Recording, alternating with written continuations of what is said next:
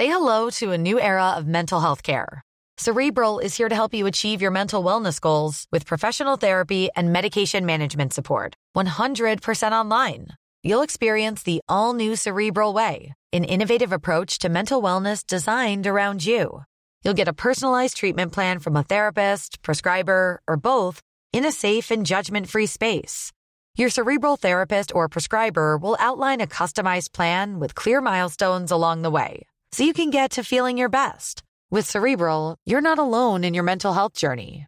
We're here to empower you to live a fulfilling life. So take that first step towards a brighter future and sign up today at cerebral.com slash podcast and use code ACasts to get 15% off your first month. Offer only valid on monthly plans. Other exclusions may apply. Offer ends July 31st, 2024. See site for details.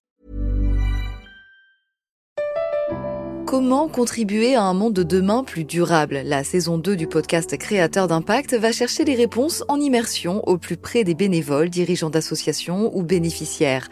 Des histoires inspirantes et émouvantes sur les motivations de ces aventuriers de l'humain qui s'engagent dans la construction de la société de demain. Generali, sponsor de votre épisode La Story, vous propose de découvrir Créateur d'impact, le podcast disponible sur toutes les plateformes d'écoute. Éducation, santé, environnement. Ça fait dix ans qu'UBS, le sponsor de cet épisode de la story, s'engage dans les investissements responsables. Alors quand j'entends dire qu'il y aura un avant et un après Covid-19, je sais déjà que pour UBS, l'après se fera comme avant, en faveur de la société. C'est aussi pour ça que j'ai choisi d'y placer mon argent.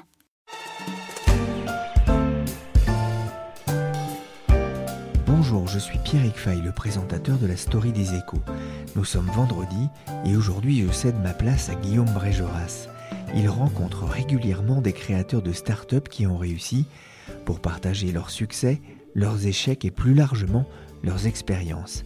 Cette semaine, il a rencontré Ning Li, c'est le fondateur de Med.com, spécialiste des meubles de design.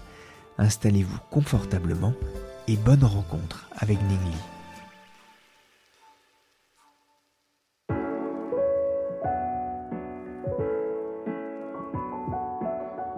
Je fais un métier de mon choix. Donc ça, je pense que quand on travaille de, longs horaires et quand on aime ce qu'on fait, c'est c'est pas vraiment une difficulté. C'est excitant. Le matin, je, je me lève, j'ai envie d'aller au boulot.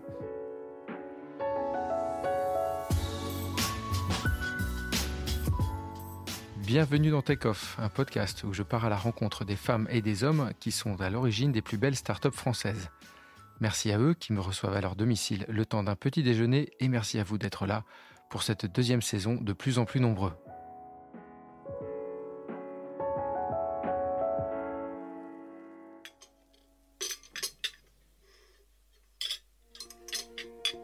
Le salon où me reçoit Ningli est à l'image de Made.com, le site de vente de mobilier par Internet qu'il a créé il y a bientôt dix ans. Le design épuré et élégant sublime une lumière qui invite à la quiétude. Une tasse de café fraîchement moulu repose sur une table réalisée à partir d'une ancienne porte chinoise. Ce mardi matin précède de quelques jours l'arrivée du printemps. Il est encore tôt et le jeune papa, tout sourire, prépare une journée rythmée par sa nouvelle start-up, Typologie. Cette marque de cosméto casse les codes du secteur avec la promesse d'une transparence absolue, née du questionnement sur les produits utilisés pour son enfant. Nous sommes à Paris, je suis Guillaume Brégeras et je vous invite à mes côtés pour converser avec Ning Li. Bonne écoute.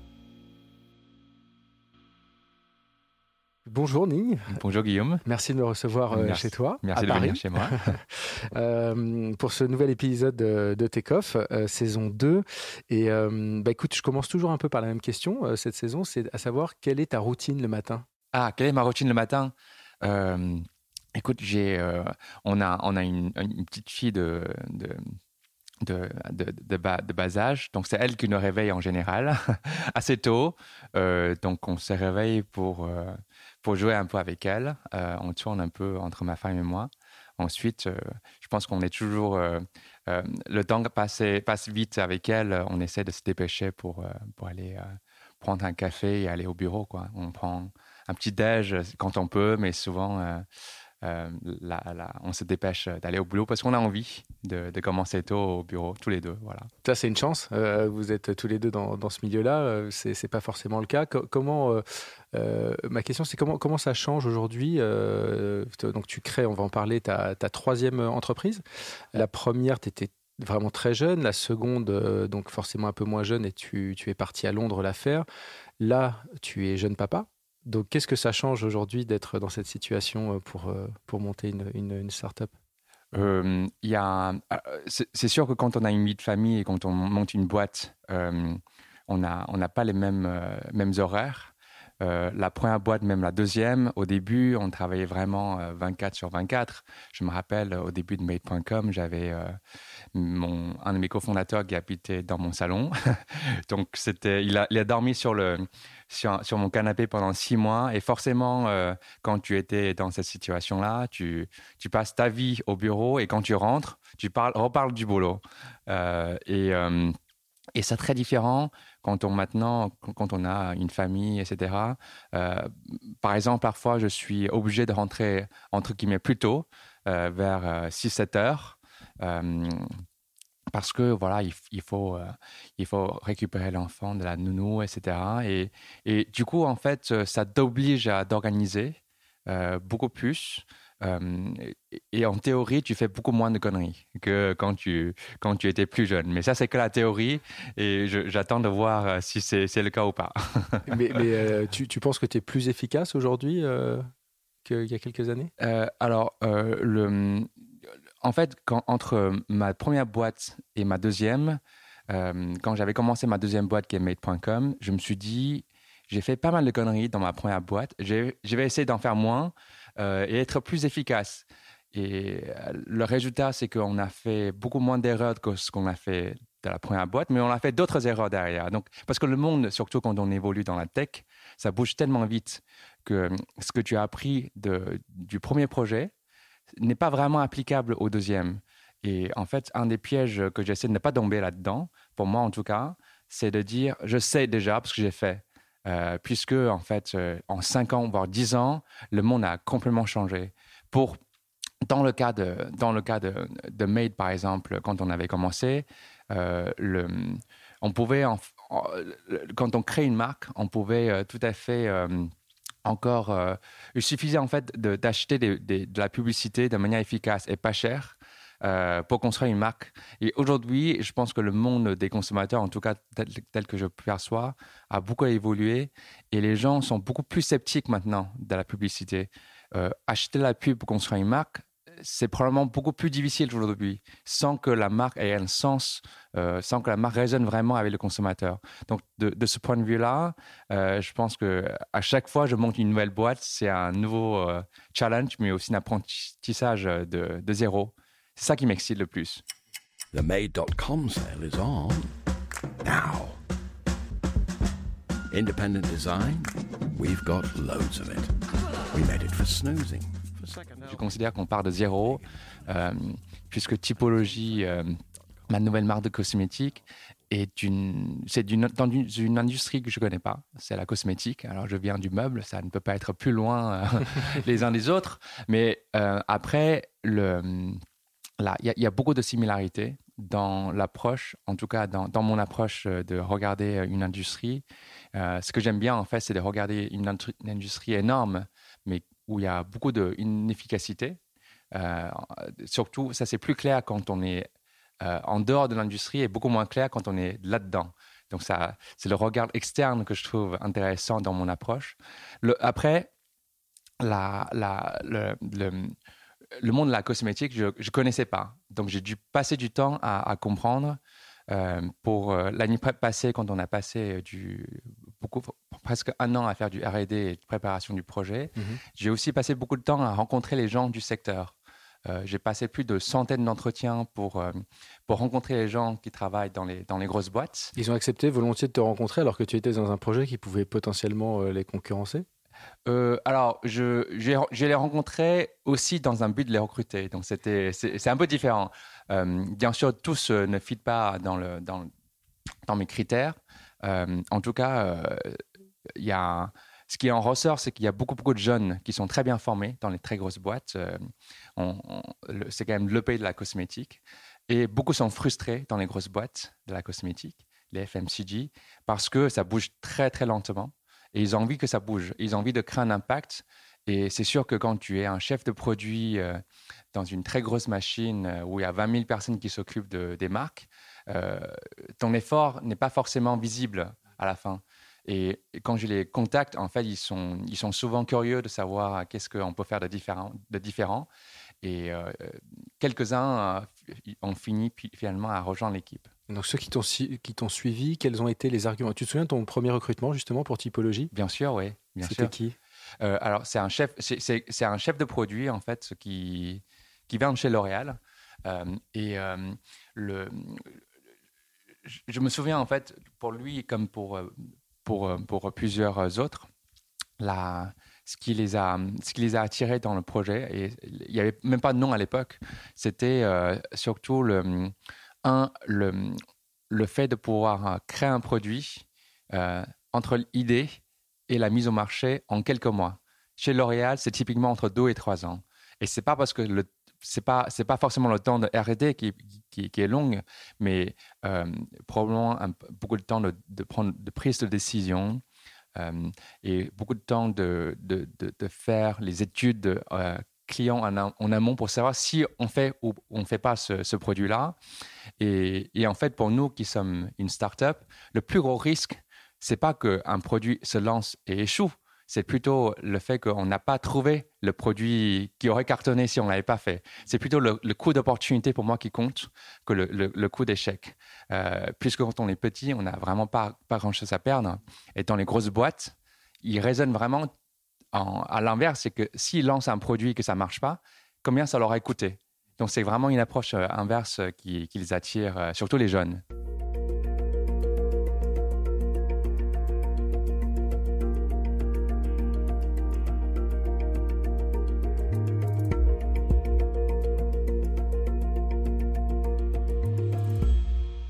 Moi, j'avais créé ma première boîte qui s'appelait MyFab avec un, ancien collègue de, la banque euh, dans laquelle je travaillais pendant, en, tant que stagiaire pendant un an.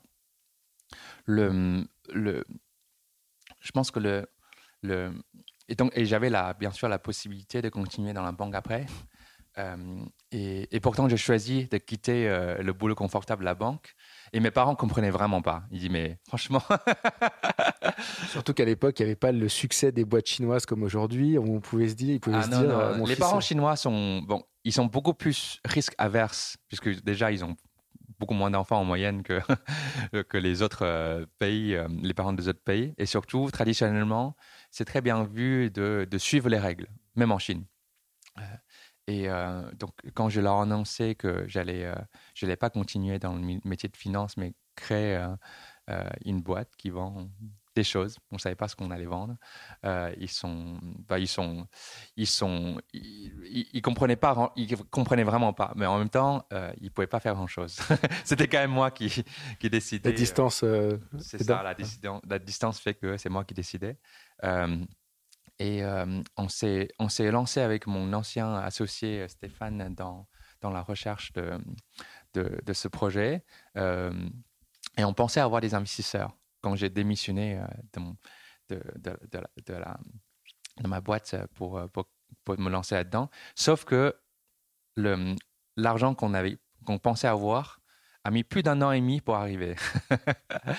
euh, bien sûr, les, vous savez, je, ne savais pas, mais beaucoup de gens disent oui, oui, ça nous intéresse d'investir. À la fin, quand il s'agit de sortir le chéquier, c'est beaucoup plus dur. Euh, donc, on avait dû, on, on, on, a, on a dû pitcher euh, plus de centaines de personnes. Il n'y avait pas vraiment de fonds VC actifs. Comme pas structuré comme aujourd'hui. C'est ça, oui. Donc, c'est surtout les individus qui investissaient. donc, on a dû passer plus d'un an vraiment, juste à, juste à pitcher nos idées. Bien sûr, on, ça, ça, ça, nous a beaucoup aidé à mûrir aussi dans, dans l'idée.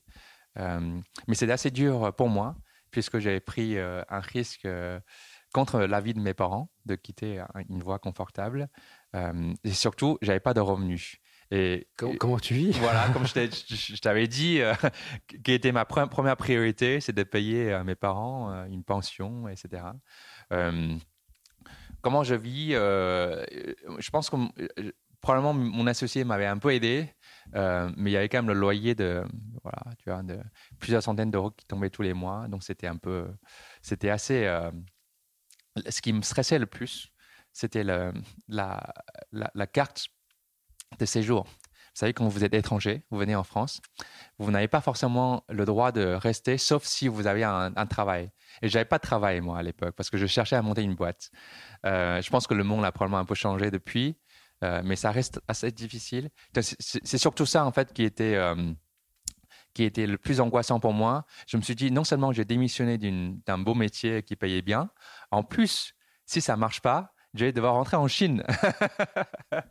L'humiliation L'humiliation, l'échec. Euh, mais heureusement, l'argent des investisseurs qu'ils ont promis euh, est finalement arrivé. Voilà, ça a mis plus d'un an. Euh, mais on a pu monter notre première boîte. et ça... ça... a été un succès. C'est vrai qu'on en parle beaucoup moins que Made.com, mais MyFab, mhm. tu l'as revendu. Oui, alors c'était c'était une boîte de vent flash. Et, euh, tu te souviens d'un produit que tu as vendu euh, à l'époque euh, qui t'a surpris par son succès ou...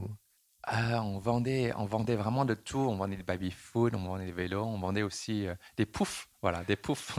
on avait vendu plus de centaines de poufs, centaines de milliers de poufs, pardon. Des centaines de milliers de poufs. C'est énorme. C'était presque l'idée de Met.com là qui germait, non Alors, donc il y avait beaucoup de produits qui marchaient, qui vendaient en fait, mais le, segment qui marchait le plus, c'est celui du, du meuble ce qui m'a donné un peu la, leur assurance, l'assurance que pour, mon, pour ma, à l'époque, ma prochaine boîte, euh, je, je, pourrais me spécialiser vraiment sur le secteur de la décoration et le mobilier. Ah, raconte-nous brièvement euh, le moment de la vente. Euh, donc, tu vends MyFab assez vite, je crois, dans l'histoire de C'était en 2009, lors d'investissement du groupe Kering dans, dans, la société. et mon, il y avait, j'avais fondé la boîte avec Stéphane. Donc on était tous les deux, voilà, on était vraiment 50-50. Euh, il y avait d'autres associés aussi autour, mais Stéphane et moi, en fait, on dirigeait un peu la boîte à deux. Et, avec le, avec la, un peu le, succès, en tout cas perçu de, de l'époque, on, on a passé beaucoup de temps à gérer deux choses qui sont en parallèle, mais on se parlait de moins en moins. Donc on se sentait un peu, je me sentais en tout cas, et j'étais assez jeune franchement de l'époque, euh, je me sentais un peu disconnecté de mon associé dans la vision des choses. Et donc lors d'une levée de fonds, et moi et mes investisseurs ont décidé de vendre nos parts, et, Stéphane et, et, ses investisseurs ont décidé de continuer. C'était un peu comme ça, ça s'est fait. Euh, c'était beaucoup d'argent pour moi et, c'est très très bon retour pour, mes investisseurs, mais c'était assez tôt dans l'aventure. Euh, et euh, mais, mais, ça me convenait plutôt plutôt bien puisque comme je t'ai dit au début, le driver de mon de mon ma, motivation, c'était surtout d'avoir une pension pour payer. Mais donc là, tes parents comprennent à ce moment-là quand tu quand tu vends ta boîte, ils se disent bon, voilà, je, je leur ai acheté un appartement, voilà, j'ai constitué un petit nid pour payer leur pension. Ah, donc, mon, devoir étant fait, euh, maintenant, je pense que ce, qui, me motive, c'est vraiment euh, créer des projets qui, me font, apprendre, me fait apprendre vraiment dans, dans le quotidien, euh, puisque mon devoir financier étant rempli vis-à-vis de mes parents. et alors, une dernière double question, euh, et après, euh, on va, je vais te laisser aller dans ta journée qui va être bien dense. la première, c'est comment tu fais aujourd'hui pour. Est-ce que tu as des petits conseils ou des petites choses que tu as réussi à appliquer pour gérer une vie très dense, à la fois personnelle, professionnelle, tu, tu l'as expliqué un petit peu, et comment tu te projettes si tu prends un peu de recul dans quelques années euh, voilà où est-ce que tu te projettes dans quelles conditions euh, euh, et voilà ah, alors donc la, première question quel conseil pour pour la vie de danse? Oh, bon je pense que danse ça quand on est quand on a une vie, de famille et qu'on a une carrière à côté, peu importe ce qu'on fait, il faut, il faut, il faut s'organiser. en fait, dans, dans mon cas, j'ai fait un métier de mon choix. Donc ça, je pense que quand on travaille de, longs horaires et quand on aime ce qu'on fait, c'est c'est pas vraiment une difficulté. C'est excitant. Le matin, je, me lève, j'ai envie d'aller au boulot, euh, comme, comme on l'a dit au début. Et, euh, et c'est vrai que quand je faisais, tu sais, euh, au début, mes entretiens avec beaucoup de, de, managers dans les, dans les grosses boîtes euh, de, de, cosmétiques ou de, de parfums, et j'ai ressenti, beaucoup d'entre eux, une envie de faire un métier qu'ils aiment. Mais ce qu'ils faisaient, ils, n'aimaient pas. Et, parfois, en fait, certains ont, eu le courage de dire, euh, bah, si ça ne me plaît pas, je vais me lancer soit à créer ma boîte ou rejoindre une startup. Mais beaucoup, beaucoup, la plupart d'entre eux, ils ont quand même euh, cette, perception de risque de se dire bon, euh, finalement, c'est risqué. Bien sûr, c'est risqué, mais euh, mais, mais, faire un métier que, que tu n'aimes pas pendant 10 ans ou 20 ans, je pense que c'est le plus gros risque que tu peux prendre. C'est quasiment. Euh, c'est aussi Voilà, c'est la manière sûre de ne pas réussir dans la vie, entre guillemets, si, si, tu passes 8 ou 10 heures tous les jours à faire quelque chose que tu n'aimes pas. Euh, donc, un, des, un, de mes conseils, si j'en avais un, c'est de choisir ce que tu fais, de ta journée en tout cas, et tu tu pourras, tu pourras mieux appréhender une vie de danse euh, par la suite. Et ensuite, la deuxième question. La dernière, c'est vraiment euh, comment tu te projettes euh, quand tu prends un peu de recul dans quelques années, mhm. à la fois sur le plan personnel, sur le plan professionnel? Est-ce que tu imagines monter encore 4, 5, 6 autres boîtes? Est-ce que tu as des envies particulières? Ce qui me motive, c'est pas forcément de créer une boîte pour la vendre. Ce que j'ai envie de faire, c'est plutôt créer une boîte qui aura un impact sur sur les consommateurs, sur l'industrie dans laquelle on évoluait. Euh, et euh, ce qui me motive aussi, surtout, c'est euh, d'apprendre tous les jours. Le, ce qui m'a ce qui m'a encouragé à prendre un peu de recul bah, dans made.com pour me relancer dans l'entrepreneuriat de nouveau, c'est surtout, je me suis dit, au bout d'un moment, le, le, métier de, celui de manager une grosse boîte, c'est pas forcément celui dans lequel je, j'apprends le plus. Tu vois, il y a un peu la routine et, et, en, revanche, euh, lancer une nouvelle boîte avec euh, un secteur différent, des gens différents, c'est là où il y a le plus de challenge et le risque pour moi. Et je m'éclate parce que j'apprends tous les jours. Et ce que j'aimerais voir euh, dans les prochaines années, c'est de, continuer à apprendre tous les jours et d'affronter de nouveaux challenges. Et le jour où je me considère que j'aurais arrêté d'apprendre, euh, je pense que je, ferais autre chose. Mais je pense que je serai toujours dans la recherche permanente de, des choses à apprendre. Tu as déjà une idée, une petite idée en tête quand même, un secteur sur lequel euh, tu aimerais travailler un jour Alors avec typologie, déjà, on, a envie de... On sait pas, ce n'est pas qu'un projet euh, de, de, soins ou de santé, mais c'est plutôt une envie de vraiment de, de changer un peu les habitudes de consommation. Donc c'est beaucoup plus large que, le secteur de, soins et cosmétiques, mais il faut bien se concentrer au début dans un secteur pour euh, créer une marque. Et, euh, je pense qu'on on a envie d'aller beaucoup plus loin euh, pour aller probablement, une fois, une, fois, une fois le projet un peu plus mature, à nous lancer dans d'autres secteurs qui sont, qui sont le marché de la consommation. Voilà, donc là, c'est un peu tout et rien, mais je pense qu'on a. On, tout est possible, en tout cas. Tout est possible, en tout cas. D'accord, bah merci beaucoup, Ning. Bonne journée. Merci beaucoup, Guillaume.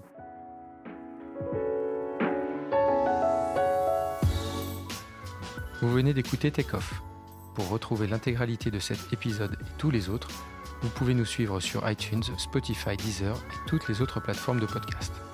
À très bientôt pour un nouvel épisode.